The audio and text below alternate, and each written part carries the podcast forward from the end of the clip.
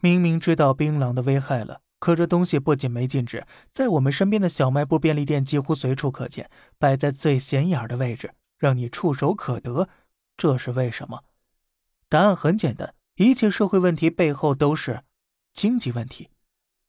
数据显示，二零二零年湖南全省槟榔销售网点超过两百万个，从事槟榔生产销售人员超过两百万人，带动的相关产业超过五百亿。不只是湖南，海南省的槟榔种植占全省农业人口百分之四十一点三七，已经超过橡胶、椰子，成为海南热带作物的第一大产业了。当一个行业牵扯到上百万人的生计、过亿的税收，不仅企业舍不得关门，当地更不忍心去废除啊。可问题是，钱是让你们赚了，代价呢？代价是牺牲全体国民的健康，为你们买单。那么？针对槟榔，接下来我们该如何监管？其实啊，泰国早已给我们打了一个很好的样了。早在上世纪二十年代，泰国就是全球槟榔主要生产国和消费国。但是呢，早在上世纪五十年代开始的禁烟运动中，槟榔因为危害健康开始受到管控。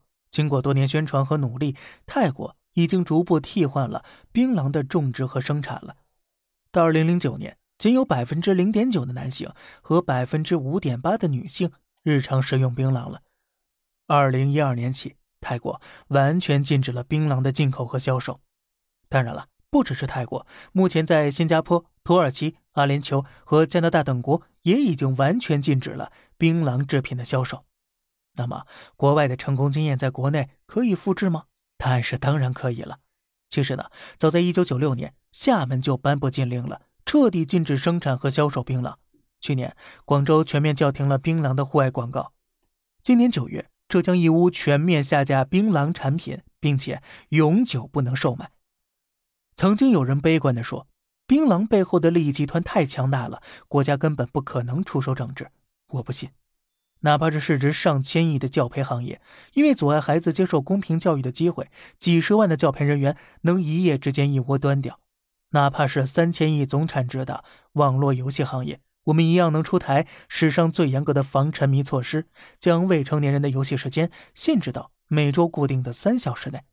哪怕是上万亿产值、顺利达到所有行业九分之一的烟草行业，一样可以监控到一切公共场合禁烟，所有广告禁绝，明令禁止向未成年人售烟。在人民当家作主的国度里，绝不允许任何危害国民生活健康、财产安全的行业长久存在。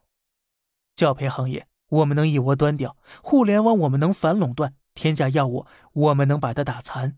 你说他一颗小小的槟榔，咱就不信了。哎，没人能治得了他。您说呢？好了，这里是小胖侃大山，每天早上七点与你分享一些这世上发生的事儿。观点来自网络。咱们下期再见，拜拜。